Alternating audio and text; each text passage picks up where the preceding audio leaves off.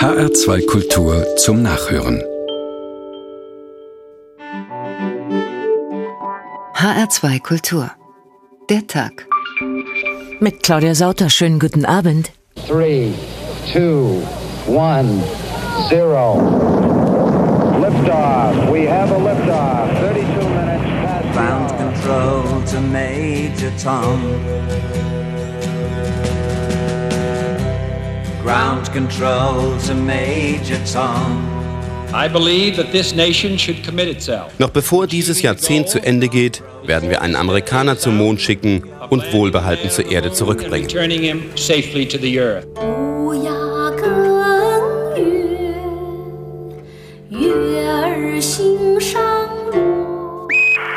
one small step for man, one giant leap for man.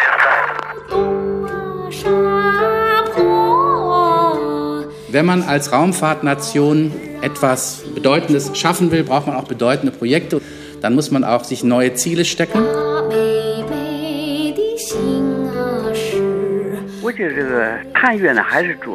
Die Mondmission spiegelt den Forschungswillen der Menschen wider. Seit Beginn des Raumfahrtzeitalters haben die Menschen schließlich alles Mögliche im Sonnensystem erforscht. Aber es waren vor allem die Amerikaner, Europäer und Russen. Jetzt ist es an China, das Wissen zu erweitern und die Zivilisation voranzubringen.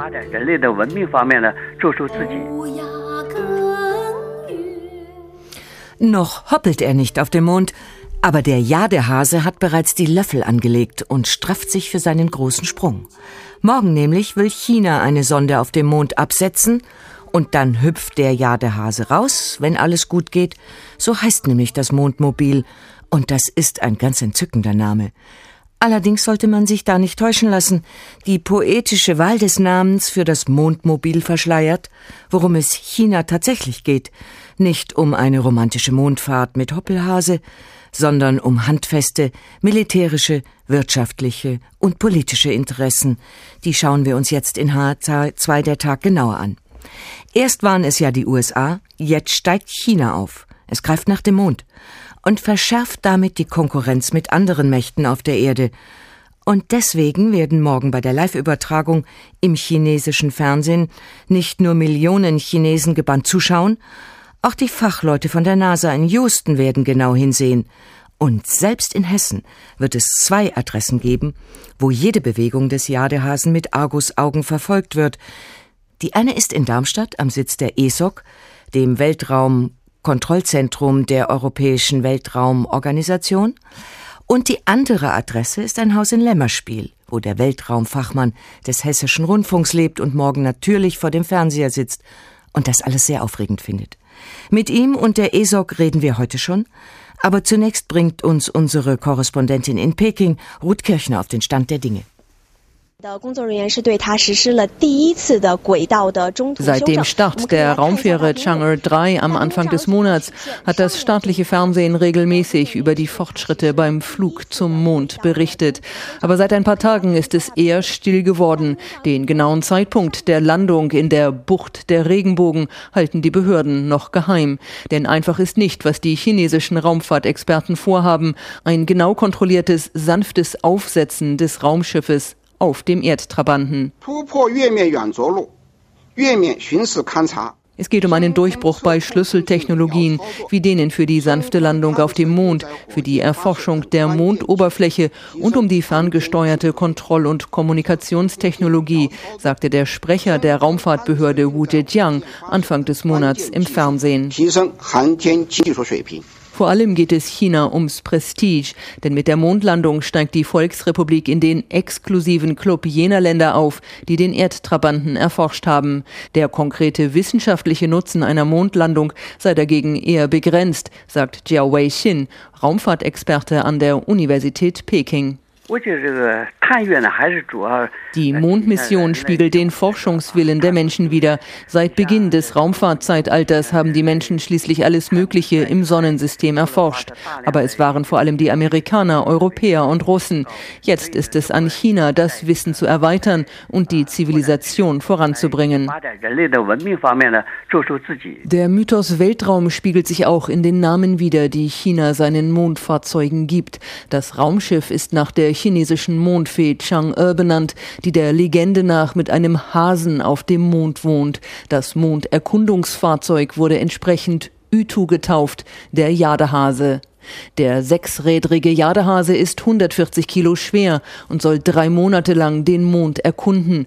Zur Erde zurückkehren wird er nicht. Erst 2017 sind weitere Mondmissionen geplant, die auch eine Rückkehr mit Gesteinsproben vorsehen. Denn trotz des Stolzes über die Mondmission könne China es mit anderen großen Raumfahrtnationen noch lange nicht aufnehmen, räumt Professor Jiao offen ein. China hinkt weit hinterher. Die USA haben bereits 1969 einen Menschen auf den Mond geschickt. Sie sind uns voraus, was die Komplexität von Missionen angeht. Die Apollo beispielsweise konnte 118 Tonnen transportieren. Davon sind wir noch sehr weit entfernt. Seit 69 ist zudem ein halbes Jahrhundert vergangen. Im Vergleich mit den USA sind wir fast nichts. Trotzdem holt China auf und das in einem atemberaubenden Tempo. 2003 hatte China erstmals einen Astronauten ins All geschickt. Bis 2020 ist der Bau einer eigenen Raumstation geplant. Sie soll zwar deutlich kleiner ausfallen als die internationale Raumstation ISS, aber wenn die in einigen Jahren außer Dienst gestellt wird, könnte China die einzige Nation der Welt mit einem bemannten Außenposten im All sein. Und auch der Mond lässt die Chinesen nicht los. Eine bemannte Mondmission ist bereits geplant, nur das Datum ist noch offen. Pekings Mondfahrt. China steigt auf. Und alle sollen es sehen. Morgen ist es soweit. Dann wird die Mondsonde den Jadehasen absetzen und Sie, Dirk Wagner, sind dann auch dabei. Ich werde das wahrscheinlich morgen um 14.10 Uhr verfolgen. Da ist die Landung geplant hört man zumindest aus chinesischen Raumfahrtkreisen. Und wahrscheinlich werde ich dann vom Fernseher sitzen und CCTV schauen. Das ist ein chinesischer Nachrichtenkanal, den man auch hier in Europa empfangen kann über Satellit. Ist auf Englisch und sieht aus wie CNN vor drei Jahren. Also haben sie genau die gleiche Schrift und auch so ähnlich aufgemacht. Und da haben die schon den Start übertragen, live. Ich nehme an, dass die morgen auch bei der Landung dabei sein werden. Und die übertragen das rund um die Uhr? Ich glaube so lange nicht. Also die haben einen ganz normalen Nachrichtenkanal wie CNN, aber es ist schon auffällig, finde ich auch beim Start, haben die über eine Stunde lang live übertragen. Also die ganzen Vorbereitungen, dann als die Rakete abgehoben ist, bis zur Trennung der Mondsonde, das konnte man alles live sehen. Da waren Kameras an Bord der Rakete auch. Das waren schon, finde ich, beim Start tolle Bilder. Und in welchem Moment der Landung gehen die auf Sendung? Gute Frage. Ich nehme an, die werden schon lange vorher ins Kontrollzentrum schalten. Da ist dann auch mit Sicherheit ein Korrespondent. Und ich erwarte, dass sie zumindest kurz nach der Landung auch Bilder vom Mond bekommen. Vielleicht bekommen wir die auch schon während der Abstiegsphase, denn Chang'e 3, diese Mondsonde, wird in 100 Metern Höhe über dem Mond dann erstmal eine Weile schweben. Dann macht eine Kamera, die nach unten schaut, mehrere Fotos in ganz schneller Folge. Die werden an Bord von einem Computer analysiert, ob da irgendwelche Gesteinsbrocken oder Krater im Weg sind. Und erst dann steuert das Landefahrzeug wirklich auf die Oberfläche, passiert vollautomatisch, kein Steuern von der Erde. Und ich fände es natürlich toll, wenn diese Bilder, die dann gemacht werden während der Landung, das werden wohl zehn pro Sekunde sein, habe ich gelesen, wenn die das schon direkt übertragen werden, aber das weiß ich nicht. Also vielleicht werden wir da schon Bilder bekommen, mit Sicherheit aber nach der erfolgreichen Landung.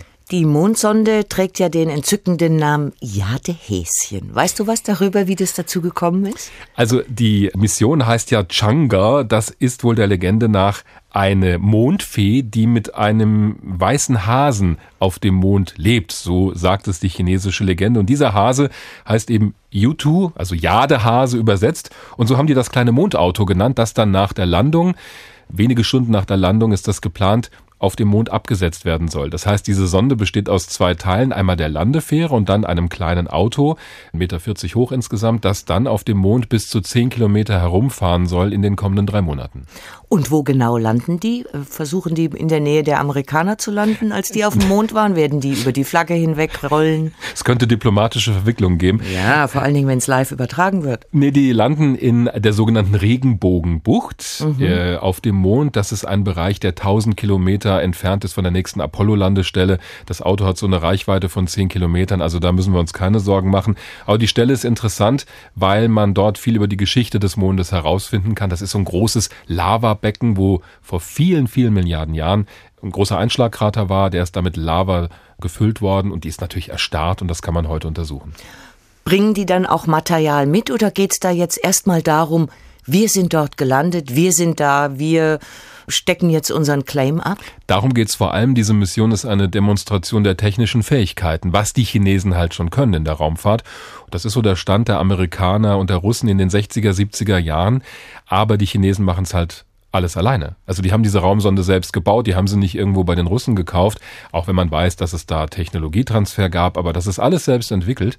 Und die Rückführung von Mondgestein, von Mondstaub, die ist da noch nicht vorgesehen. Das soll 2017 folgen. Das haben die Chinesen aber auch vor. Und diese Landung auf dem Mond, wenn sie denn morgen klappt, wäre die erste seit 1976. Da waren die Amerikaner schon gar nicht mehr auf dem Mond, sondern das war eine russische Mondmission Luna 24, auch eine Raumsonde, die Mondgestein, Mondstaub zurückgebracht hat. 76. Seitdem ist da keiner mehr oben gewesen, weder ein Mensch noch ein Roboter. Also der auf dem Mond gelandet ist. Es gibt Mondsatelliten der Amerikaner, aber eine Landung haben wir seitdem nicht mehr gesehen. Wie lang wird denn das Jahr der Häschen da oben bleiben? Also wann kommt die wieder zurück, wenn? Gar nicht. Ah. Die wird für alle Zeiten da oben rumstehen, es sei denn, ein Chinese landet irgendwann mal da, packt's ein und bringt's zurück in ein Museum auf der Erde. Nee, da ist keine Rückkehr vorgesehen. Man vermutet, dass die Mission insgesamt ein Jahr dauern wird und das Mondauto, das Jahr der Häschen, da rechnet man so mit drei Monaten Lebensdauer ungefähr. Es hängt alles sehr auch von den Bedingungen ab, ob zum Beispiel die Raumsonde die kalte Mondnacht übersteht. Da wird's ja eisig kalt in der Raumsonde. Temperaturen von bis zu minus 170 Grad. Da hat man Heizelemente an Bord, dass sie das überstehen kann. Aber da sind die Chinesen guter Dinge. Und wenn der Jadehase, wir wollen ihn ja nicht zu klein machen, mhm ein Jahr dann lebt äh, und arbeitet, ist das für Technik eine, eine lange Dauer unter so widrigen Bedingungen? Es ist immer schwierig, im Weltraum Technik funktionieren zu lassen. Mhm. Gerade im Quasi-Vakuum des Mondes. Das fängt schon allein bei der äh, Hitze an. Also wenn man hier einen Computer hinstellt auf der Erde, geht hinten immer ein Lüfter an, bringt auf dem Mond gar nichts, weil es da keine Luft gibt, um die Hitze wegzutransportieren. Das heißt, muss man irgendwie anders machen. Und auf der anderen Seite, wenn es ganz kalt wird auf dem Mond, kann man auch keinen Heizlüfter anschalten. Das muss man anders lösen irgendwie, auch irgendwie Strom bekommen, wenn es dann dunkel ist. Also große Herausforderung. Ja, technisch ist das eine ziemliche Leistung, wie ich finde. Auch wenn es nicht nichts wirklich ganz Neues ist, sondern die Chinesen jetzt das machen, natürlich mit besserer Technik, besseren Kameras, viel bessere Bilder, als die Russen und Amerikaner das gemacht haben, aber sie machen es halt selbst. Und das sieht die Welt und das ist wichtig für China. Dirk Wagner, Raumfahrtexperte des Hessischen Rundfunks. Vielen Dank bis hierher. Wir reden später weiter über den Mond und seine anhaltende Faszination und die Geschichten, die Menschen über ihn erzählten, als es noch keine Raumfahrttechnologie gab. Eine Geschichte über seine Entstehung wie diese hier. Ehemals gab es keine Nacht. Es war beständig Tag. Und deshalb war es sehr heiß. Durch die große Hitze verdorrten alle Gräser und Sträucher, und die Menschen konnten keinen Augenblick die Augen schließen, um zu schlafen. Da hielten die Alten Rat untereinander. Sie beschlossen, jemand solle auf die Sonne schießen, um ihren starken Glanz und ihre Hitze abzuschwächen. Zwei junge Krieger machten sich auf den Weg. Als Wegzehrung für die Fahrt nahmen sie sich Samen mit und führten sie in den Bambusknotenstücken, die sie als Ohrpflöcke trugen, mit sich. Hirsesamen, Orangenkerne und Pfirsichsteine. Diese säten sie unterwegs aus, um dann, wenn die Saat aufgegangen und die Frucht gereift war, davon zu leben.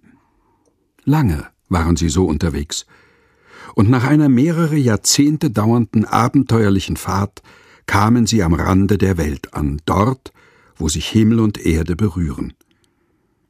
Einer der zwei Gefährten starb, der unerträglichen Hitze wegen, am Sonnenstich. Dem anderen gelang es, einen Pfeil in die sich dort erhebende Sonnenscheibe zu schießen. Da floss aus der Sonne etwas heraus, als ob sie blute. Die Masse wurde zu dem Ding, das man heute den Mond nennt. Doch die verwundete Sonne wurde durch den Schuss so stark geschwächt, dass ihre Strahlen nun viel milder geworden sind.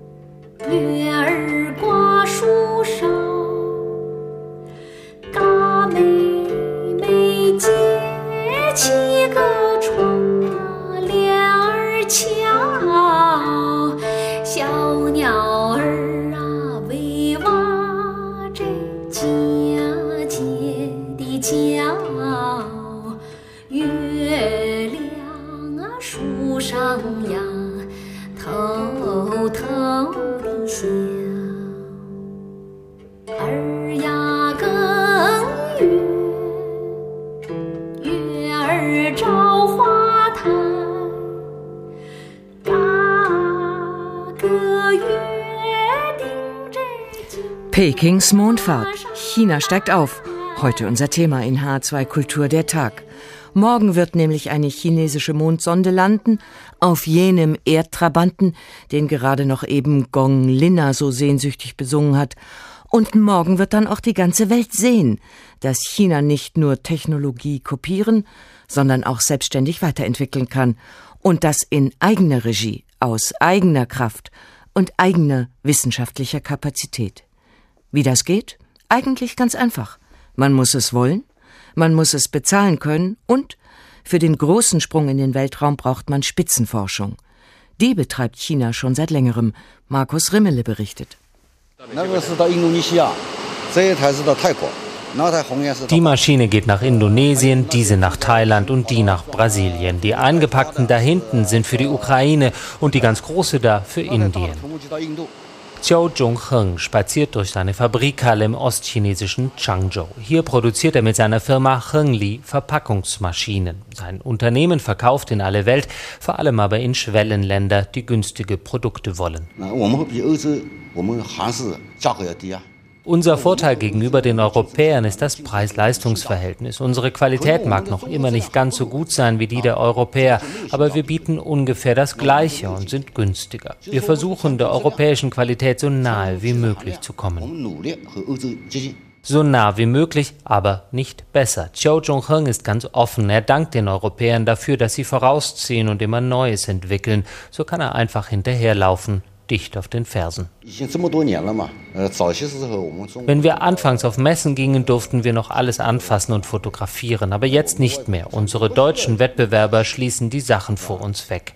Aber das macht nichts. Wir brauchen nur einen Blick, dann verstehen wir die Funktionen und kriegen den Rest schon selber raus.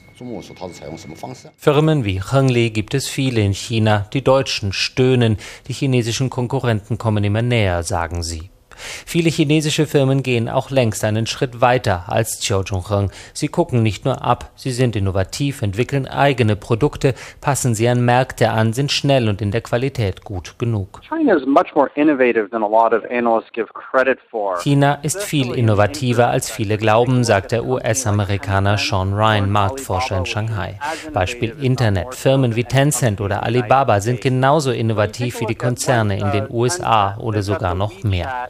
Tencent hat WeChat entwickelt, eine Instant-Message-Plattform, die ist viel stärker als WhatsApp oder alles andere Vergleichbare auf dem Markt. China ist heute schon innovativer als Japan. Es fehle noch fünf bis zehn Jahre bis zum Niveau von Südkorea. Die IT-Branche ist ein Beispiel, wo Chinesen global mithalten können. Die Telekommunikationsausrüster Huawei und ZTE sind ebenfalls rund um den Globus tätig. Chinesen bauen heute Hochgeschwindigkeitszüge, entwickeln eigene Passagierflugzeuge und liegen bei den Patentanmeldungen zumindest zahlenmäßig ganz vorn. Auch im Maschinenbau sind mächtige Weltkonzerne entstanden, doch They're not creating new machines and new inventions. It tends to be more Die chinesischen Firmen entwickeln keine neuen Maschinen oder neue Erfindungen, sagt Sean Ryan.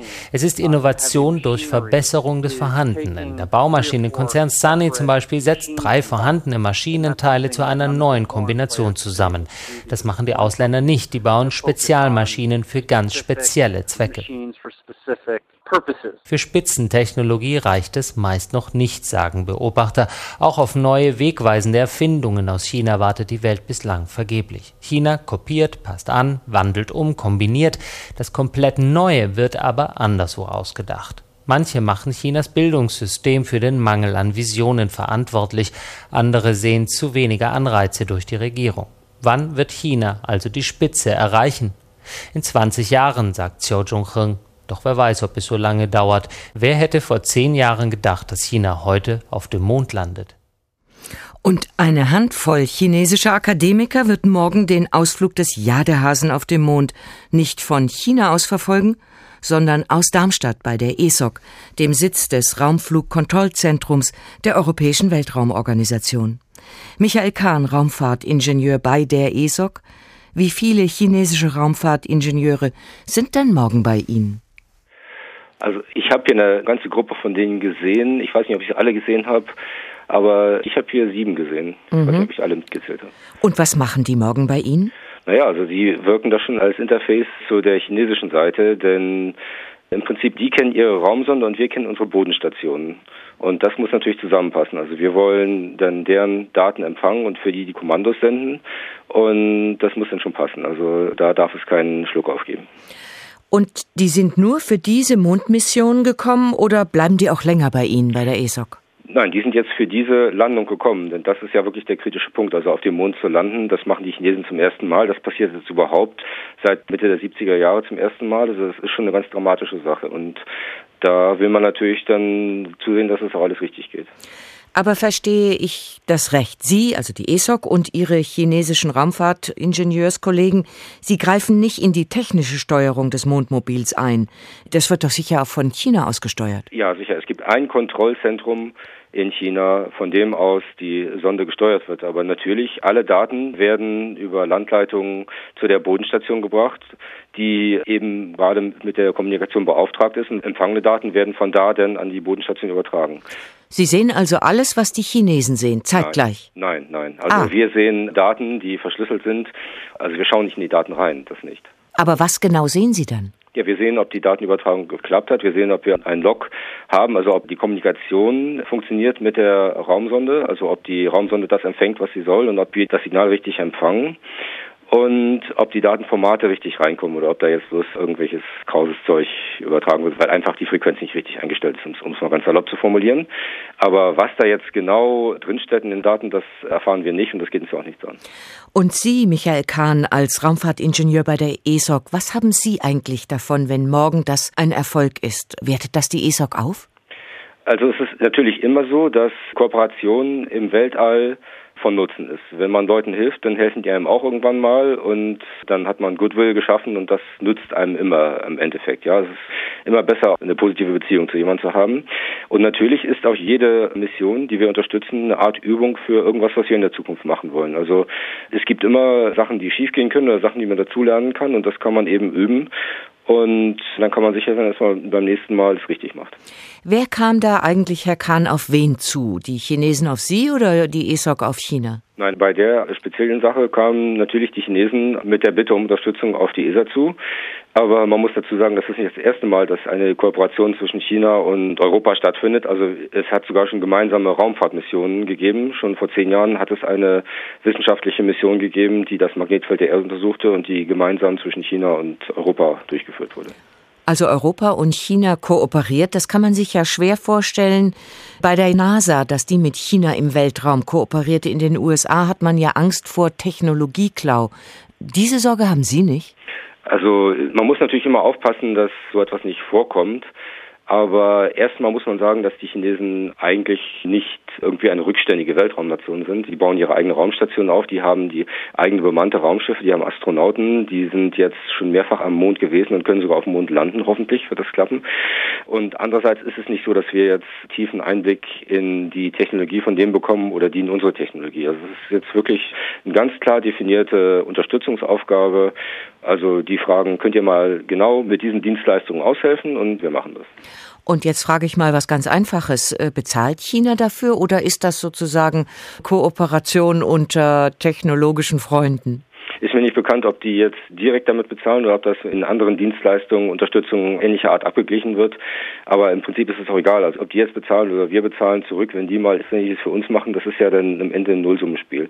Ich denke, es ist immer wichtig, dass man Leute hat, auf die man sich verlassen kann. Und im Endeffekt nützt einem Geld nicht so viel. Wenn wirklich eine Raumsonde in Not ist, dann nützt Geld einem erstmal gar nichts. Aber eine Bodenstation, mit der jemand aushelfen kann, die nützt dann wirklich was. Insofern verstehe ich das recht. Ist das ein Einstieg in eine längere Zusammenarbeit mit China? Es ist ein weiterer Schritt zu einer vertrauensvollen Zusammenarbeit. Michael Kahn, Raumfahrtingenieur bei der ESOC. Vielen Dank für diese Erläuterung. Und hier kommt die Mondfee. Zur Zeit des Kaisers Yao lebte ein Fürst namens Hou Yi. Der war ein starker Held und guter Schütze. Einst gingen zehn Sonnen am Himmel auf, die schienen so hell und brannten so heiß, dass die Menschen es nicht aushalten konnten. Da gab der Kaiser dem Houi den Befehl, nach ihnen zu schießen. Der schoss nun neun von den Sonnen herunter. Er hatte aber auch ein Pferd, das war so schnell, dass es den Wind einholen konnte. Er setzte sich darauf und wollte auf die Jagd. Da rannte das Pferd davon und ließ sich nicht mehr halten.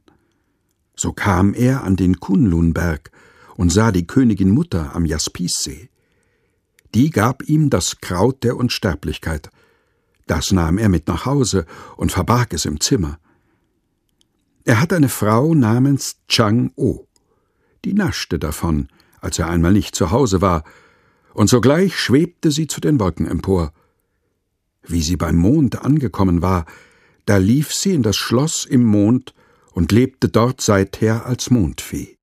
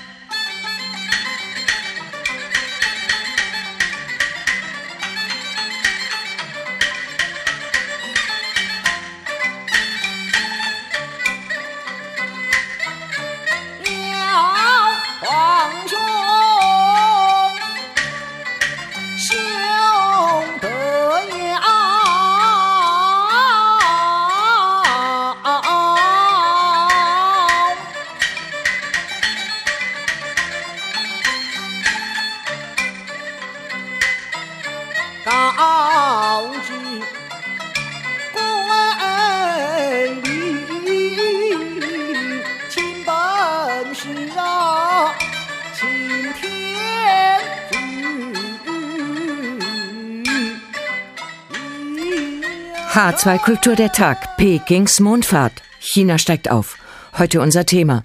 Da durften selbstverständlich ein paar Takte aus der Peking-Oper nicht fehlen, weil so eine Mondmission ja auch wie die Oper ein Spektakel ist, wo es um Ruhm und Ehre und Vaterland geht und nicht nur um reine Wissenschaft.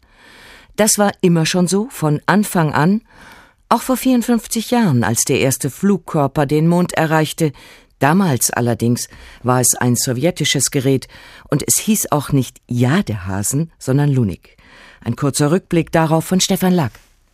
Sammler von DDR-Briefmarken haben die Marke zum historischen Ereignis vielleicht noch in ihrem Album. Ein rotes 20-Pfennig-Postwertzeichen. Darauf zu sehen ein Raketenschweif, der zum Mond führt. In dem Erdtrabanten steckt die Fahne der UdSSR, dazu die Überschrift 13.09.1959, 22.02 Uhr und 24 Sekunden. Zum ersten Mal in der Geschichte der Menschheit war es gelungen, einen künstlichen Flugkörper auf den Mond zu schießen. Die Sonde mit dem Namen Lunik 2 sah aus wie aus einem frühen Science-Fiction-Film. Eine runde Metallkugel, von der antennenartige Metallspitzen in alle Richtungen zeigten. Anderthalb Tage benötigte sie damals für die mehr als 380.000 Kilometer. Nach einem Drittel der Strecke entzündete Lunik 2 ein Blitzlichtgewitter, wodurch man sie von Observatorien aus weiter von der Erde beobachten konnte, bis zum Einschlag auf der Mondoberfläche. Der Erfolg der Mission wurde in der damaligen Sowjetunion gefeiert. Knapp zwei Jahre nach dem Sputnik-Schock hatte man es mitten im Kalten Krieg erneut den Amerikanern gezeigt. Konstrukteur Samuel Krupkin erinnert sich. Es war damals ein großes Ereignis. Wir waren den USA überlegen und zwar mitten in einem Wettbewerb, der von beiden Seiten sehr ernst genommen wurde. Noch konnte niemand ahnen, dass ausgerechnet Amerikaner zehn Jahre später als Erste den Mond betreten sollten. Doch es wurde Vorsorge getroffen. Für künftige Besucher hatte Lunik 2 einen speziellen Gruß mitgebracht. Weltraumexperte Vadim Petrov. Als Lunik 2 auf der Mondoberfläche aufschlug, wurden automatisch kleine Medaillen zerstreut. Das waren kleine Embleme, auf denen stand 1959 Luna, alle entsprechend durchnummeriert. Eine ähnliche Gedenkmünze hatte auch der damalige sowjetische Regierungschef Nikita Khrushchev im Gepäck, als er einige Tage später zum ersten Mal die USA besuchte. Keineswegs nur ein nett gemeintes Mitbringsel für seinen Amtskollegen Dwight D. Eisenhower. Eher eine Demonstration der Stärke, meint rückblickend Professor Alexander Basiljewski von der Akademie der Wissenschaften. Der Wettlauf im All war ein kultureller Bestandteil des Kalten Krieges. Jede der beiden Supermächte wollte beweisen, dass sie überlegen ist.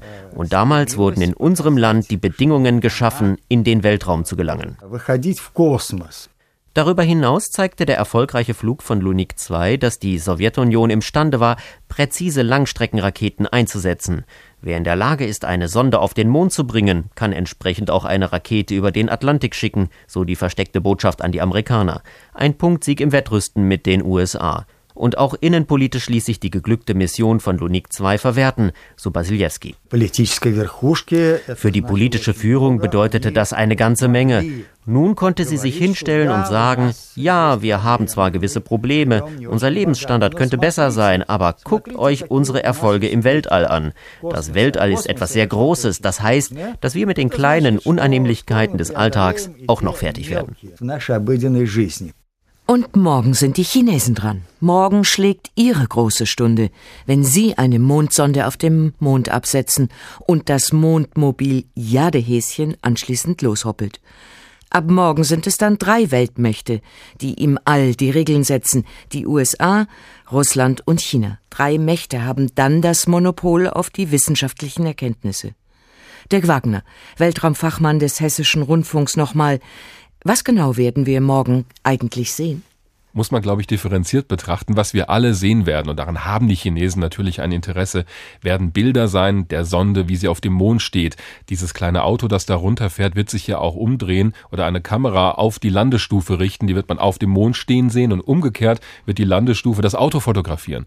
Wir werden sicher Bilder von der Sichel der Erde über dem Mondhorizont bekommen. Was immer toll ist. Ja, das finde ich ist ja jenseits aller Wissenschaft einfach auch ein ideeller Wert. Ich meine, das sind beeindruckende Fotos, kennen wir von den Apollo-Missionen der Amerikaner. Wenn man sich vorstellt, dass man dann auf diesem Bild alles sehen kann, was wir sind und was sich jemals in unserem Leben abgespielt hat. Und wie klein. Auf und diesem Planeten. Wie klein in diesem Riesenall. Genau, vor der Schwärze des Alls. Allein dafür, finde ich, lohnt sich schon, kann man sicher darüber streiten. Mit den wissenschaftlichen Daten ist das so eine Sache. Die Chinesen sind natürlich interessiert daran, wissenschaftliche Daten zu sammeln. Die werden sie auch auf Fachkongressen stolz präsentieren. Ich weiß jetzt nicht, ob die die gleich ins Internet stellen. Die NASA und die Europäische Raumfahrtbehörde machen das so, dass sie bei Forschungsprojekten es wirklich der wissenschaftlichen Gemeinde zur Verfügung stellen. Also man kann dann viele Bilder sofort im Internet abrufen oder auch Messdaten. Äh, die Chinesen, wie genau die verfahren, das mag ich nicht einzuschätzen, aber die Bilder werden wir alle zu sehen bekommen. Die NASA war schon oben, jetzt sind das zwei Staaten, die scharf miteinander konkurrieren. Wirkt sich das auch in der Raumfahrt aus? Also, dass es eigentlich undenkbar ist, dass NASA und Chinesen gemeinsam was machen? Ist eigentlich schade, dass das im Moment Unbedingt. noch so ist. Wenn wir uns mal anschauen, die internationale Raumstation, wo ja im Prinzip alle Raumfahrtnationen mitarbeiten, Klammer auf, bis auf die Chinesen, Klammer zu ich halte es eigentlich für relativ sinnfrei, dass die Chinesen, das haben sie ja auch schon gemacht, eine eigene kleine experimentelle Raumstation bauen. Sie wollen 2020 eine größere Raumstation aufbauen in einer Erdumlaufbahn. Sie haben bemannte Raumschiffe. Ich fände es viel sinnvoller, wenn man sich in den USA zum Beispiel einen Ruck geben würde und sagen würde, okay, wir haben zwar Vorbehalte, wir haben Angst, dass die Chinesen unsere Technik klauen, aber holen wir sie doch an Bord. Denn wenn man Raumfahrt betreibt und irgendwann mal Menschen weiter raus ins All schicken will, dann geht das nur auf internationaler Ebene. Und, und weil es auch so viel kostet. Das kann nicht mehr einer dann allein stemmen? Ja, sehen wir ja gerade. Die Amerikaner haben ziemliche Probleme, irgendwas zu finanzieren im mhm. Moment. Erst recht Raumfahrtprojekte. Die können zurzeit ja noch nicht mal mit eigenen Raketen und eigenen Raumkapseln Leute zur ISS schicken, zur Raumstation. Dann müssen sie bei den Russen die Sitzplätze kaufen, bis vielleicht in 2017 oder wann auch immer das wieder eine amerikanische Rakete macht. Die Chinesen haben eigene Raketen, eigene Raumschiffe, die können das. Also warum soll man das nicht nutzen? Und die Chinesen entscheiden natürlich einfach auch, wir wollen das, ist es politisch gewollt, dann gibt's halt auch das Geld. Äh, die müssen auch nicht wie bei der Europäischen Raumfahrtagentur erstmal äh, alle Mitgliedstaaten an Bord holen und fragen, was könnte denn beisteuern. Nee, nee, also das machen die Chinesen schon auf eigene Kappe, sind natürlich politisch auch anders organisiert, muss man auch sehen. Hm. Seit Mitte der 70er Jahre war niemand mehr auf dem Mond. Rückt er jetzt wieder ein Stückchen näher?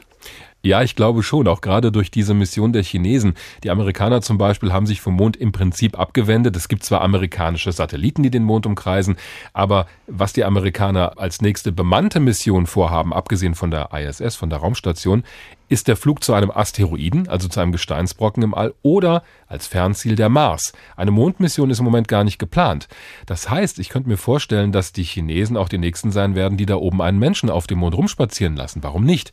Von daher rückt der Mond wieder ins Blickfeld, denn er ist ja auch interessant von einer wissenschaftlichen Perspektive.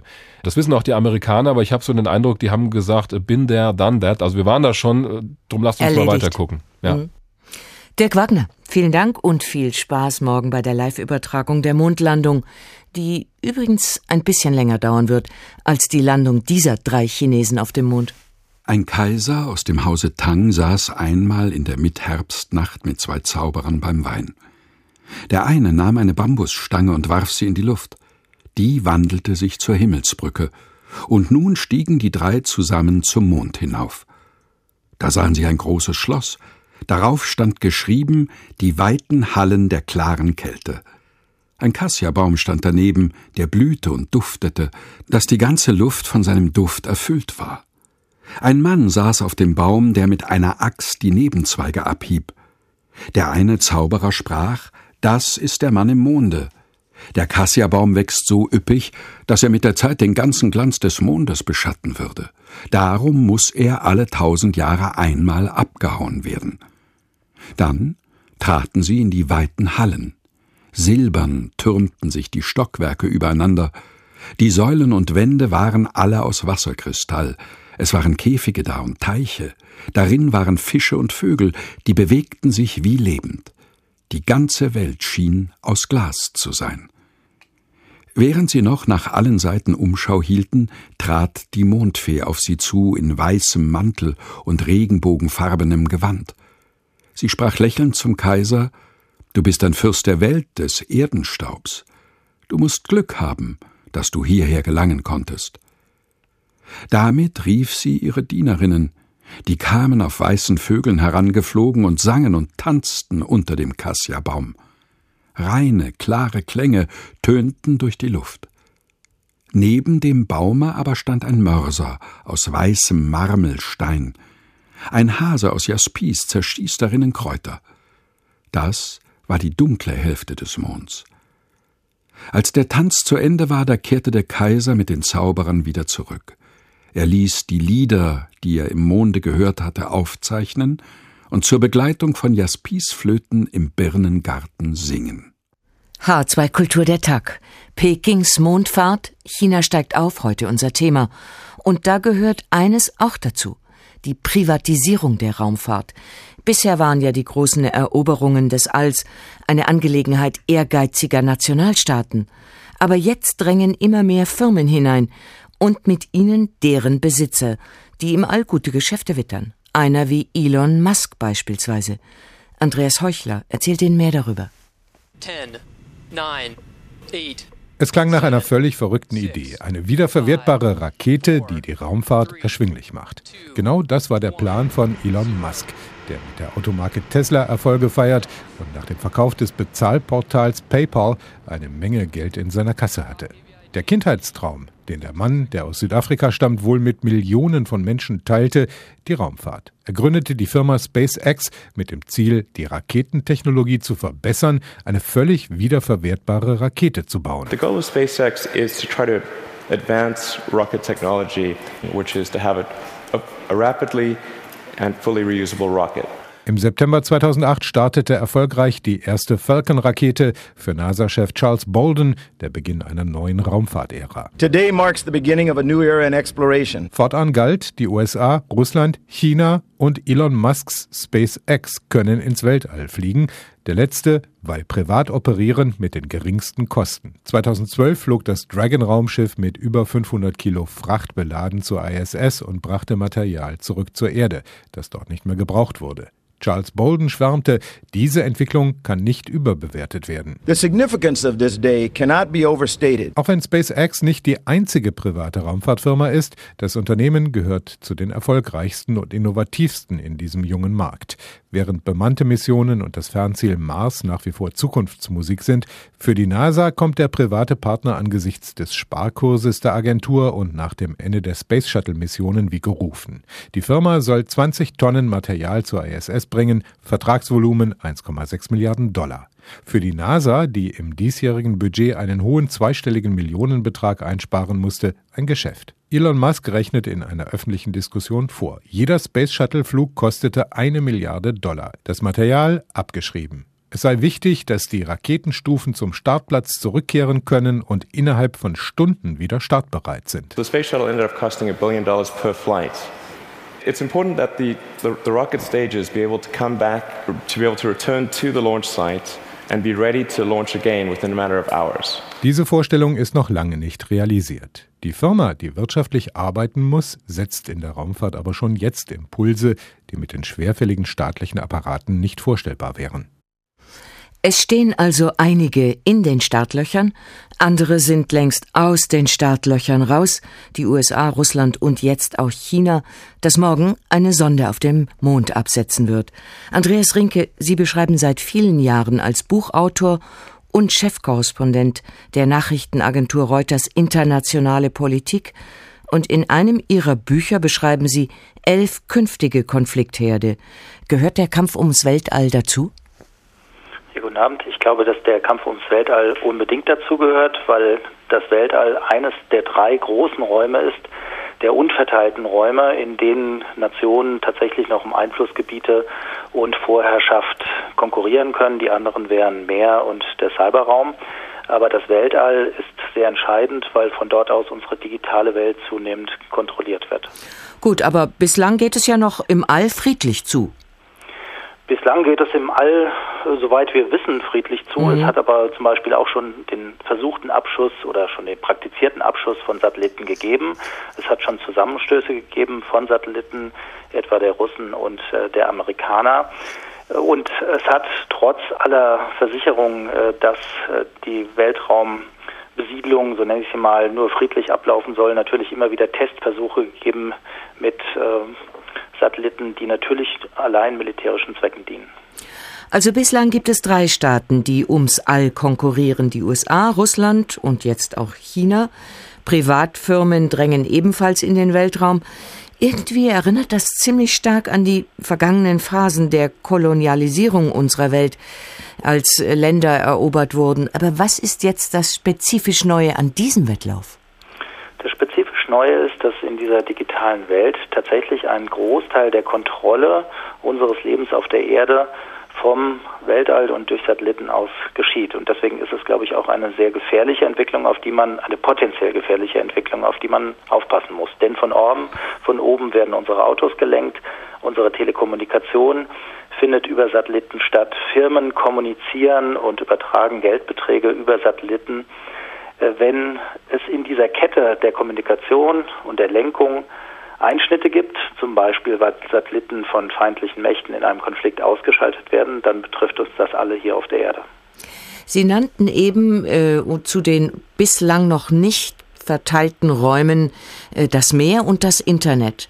Äh, wenn wir mal kurz aufs Meer gucken und dann aufs Internet, äh, wo sind da dann die Claims, die jetzt abgesteckt werden? Überall dort, wo es keine nationalstaatlichen Besitzstände gibt, die völkerrechtlich verankert sind. Also wir haben in den letzten Jahren, im 20. Jahrhundert vor allem, die Klärung ähm, letztlich des Landbesitzes auf der Welt erlebt, beginnend mit der Kolonialisierung, die Sie erwähnt haben. Äh, die Meereszonen um Küstenländer herum werden schrittweise ausgedehnt. Wir erleben im Moment in der Arktis zum Beispiel einen Konflikt. Wir erleben in der südostasiatischen See einen Konflikt zwischen China und den angrenzenden Staaten, weil sich dort diese nationalstaatlich festgelegten Grenzen überlappen oder wie in der Arktis, weil noch gar keine Grenzen gezogen wurden. Und da es fast immer um Rohstoffe geht, bei diesen Konflikten, die das Meer betreffen, ähm, steht sehr viel für diese Nationen auf dem Spiel. Und wer da zuerst kommt, der setzt dann auch die Regeln. Also im Internet kann man das, glaube ich, am genauesten sehen. Äh, das wird von US-Firmen monopolisiert. Droht das jetzt äh, bei der Restverteilung der Welt auch? Es droht sicherlich, äh, wie Sie schon sagen, wer zuerst kommt und auch die, über die größten Mittel verfügt und auch den größten politischen Willen, einen Raum zu besetzen, der hat einen taktischen Vorteil. Aber man muss sehen, dass in jeder Gefahr natürlich auch eine Chance liegt. Ich glaube, es wird über kurz oder lang Regeln sowohl für die Verwaltung der Meere und der Ressourcen, die ja im Übrigen nicht nur Rohstoffe, mineralische Rohstoffe im Boden sind, sondern auch äh, Nahrungsmittelbedarf für eine nach wie vor wachsende Zahl von Menschen auf der Welt, Weltall und im Cyberraum Regeln geben müssen, weil die Nationen natürlich merken, dass sie aufeinander angewiesen sind. Aber wenn man sich anschaut, äh, mit wie viel Einsatz China jetzt auf den Mond äh, drängt äh, und, und der Leidenschaft, mit der es das live übertragen wird und dem Stolz wahrscheinlich auch, das sind ja nicht nur ökonomische Interessen, sondern auch etwas, was Selbstbewusstsein in, in, in diesem Riesenvolk hervorbringt, oder? Absolut.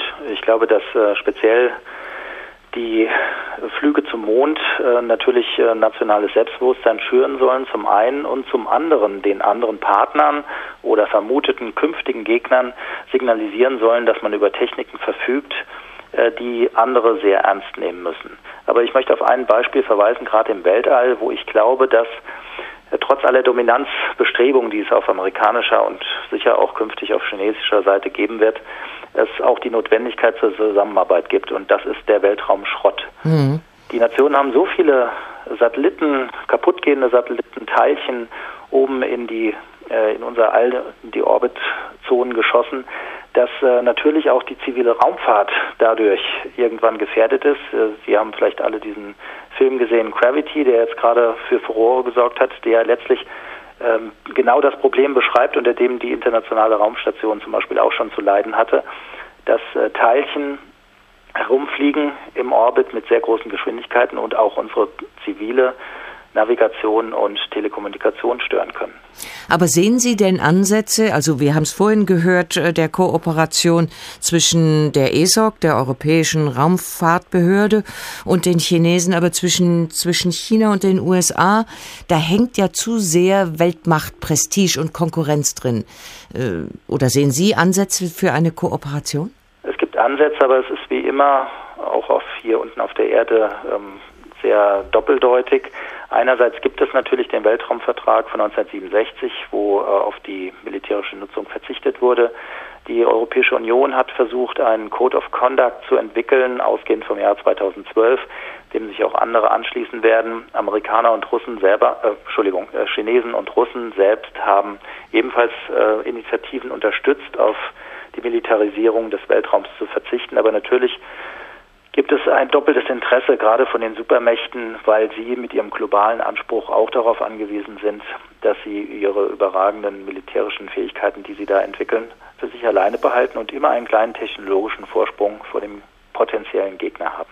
Aber halten wir mal fest, heute kann keine Macht mehr, kein Staat mehr Weltmacht sein, ohne auch auf dem Mond zu sein.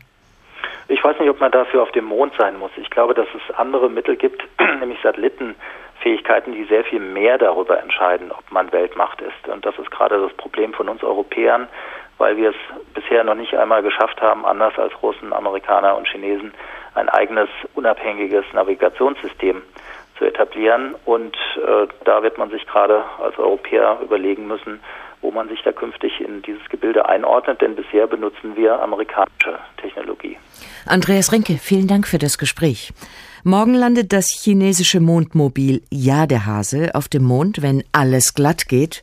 Und das war der Tag dazu. Schönen Abend noch. Die drei amerikanischen Astronauten Purdy, Eldon und Brown sind zu dieser Stunde Gäste des Bundespräsidenten. Ab morgen werden sie auf einer Tournee die größten Städte der Bundesrepublik besuchen. Da keiner der drei Astronauten für ein Interview zur Verfügung stand, baten wir Raumpilot Major Carrie Wycliffe zu uns ins Studio, der sich seit 1964 bereits zweimal auf einer Mondumlaufbahn befand. Wir möchten ihm Fragen stellen, die uns weniger der technischen als der menschlichen Seite der Raumfahrt näher bringen sollen. Mr. Wycliffe, you are, I understand, an astronaut with considerable experience in deep space flight and have in fact been twice around the moon. Wie bitte? Oh, Sie sprechen Deutsch. Jawohl. Ähm, ja, dann ist ja alles viel einfacher. Also, Sie waren bereits zweimal auf einer Mondumlaufbahn. Nein. Äh, nicht, äh, aha, also, äh, aber schließlich sind Sie ja Astronaut, nicht wahr? Nein. Nicht. Aber nach meiner Information äh, sind Sie sicher, dass Sie nicht Astronaut sind? Ja. Aha, äh, und Sie sind äh, nicht früher mal Astronaut gewesen? Nein, ich bin Verwaltungsinspektor. Bitte? Ich bin Verwaltungsinspektor. Ah ja, Äh, äh, Verwaltungsinspektor. Herr äh, Wieland. Herr Wieland, äh, Verwaltungsinspektor, das ist ein erregender, abenteuerlicher Beruf. Ja. Äh, um als äh, Verwaltungsinspektor unter Tausenden von Bewerbern in die engere Wahl zu kommen, mussten Sie sich ungewöhnlich harten körperlichen Tests unterziehen. Nein. Nicht. Aha. Und äh, die Schwerelosigkeit ist äh, auch wohl nicht das Hauptproblem äh, der, des, äh, des Verwaltungsapparates. Nein. Herr äh, Wieland, was war bisher die äußerste Beschleunigung, der Sie ausgesetzt waren? Ja, alles in allem in 18 Sekunden auf 100, äh, mein Wagen. Und Ihr Kreislauf hat bisher nicht darunter gelitten? Nein. Nicht. Aha, das, das ist erstaunlich. Ähm, Herr Wieland, Sie sind verheiratet. Ja. Sie haben nicht den Eindruck, dass Ihr Beruf für Ihre Gattin eine unzumutbare Belastung darstellt. Nein. Sie vertreten also auch nicht die Ansicht, dass äh, Ver Verwaltungsbeamte grundsätzlich unverheiratet bleiben sollten. Nein. Nicht. Mhm. Ja. Äh, was war bisher die äußerste Entfernung von der Erdoberfläche, in der Sie gearbeitet haben? Ja, wir arbeiten jetzt im ähm, dritten Obergeschoss. Mhm, mhm. Ähm, haben Sie jemals befürchtet, einmal von dort oben nicht mehr zurückzukehren? Nein. Nicht. Aber trotzdem können Sie wohl fest damit rechnen, dass Ihnen nach dem, dass Ihnen, äh, nach dem Ausscheiden aus, der, aus, dem, aus, der, aus dem, Verwalt, dem, dem der Verwaltungsdienste eine repräsentative Stellung in der Industrie angeboten wird. Was? Äh, Herr Wieland, äh, wir danken Ihnen für dieses Gespräch.